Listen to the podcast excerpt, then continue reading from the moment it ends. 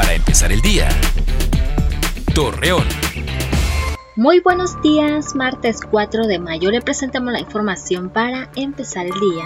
Miguel Ángel Algaraz, secretario de Infraestructura de Coahuila, informó que el proyecto Metro Bus Laguna ha estado retrasado por diferentes factores, pero finalmente se prevé que inicie sus operaciones en diciembre del año en curso. Leopoldo Jiménez Mercado, director de Servicios Públicos, invita a la ciudadanía en general de Gómez Palacio a cuidar de este municipio y evitar arrojar los desechos de basura en la calle para disminuir la contaminación que ha perjudicado severamente al medio ambiente. Debido a la falta del vital líquido, ciudadanos se manifestaron a las afueras de las oficinas del sistema descentralizado de agua potable y alcantarillado de Gómez Palacio.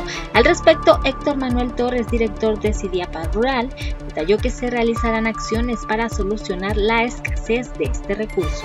El director de Medio Ambiente en Torreón, Felipe Vallejo, dio a conocer que se tiene como propósito aprovechar el proceso biológico de los desechos orgánicos para crear composta que beneficie a la mejora de áreas verdes en la ciudad. Hoy es el Día Internacional del Combatiente de Incendios Forestales.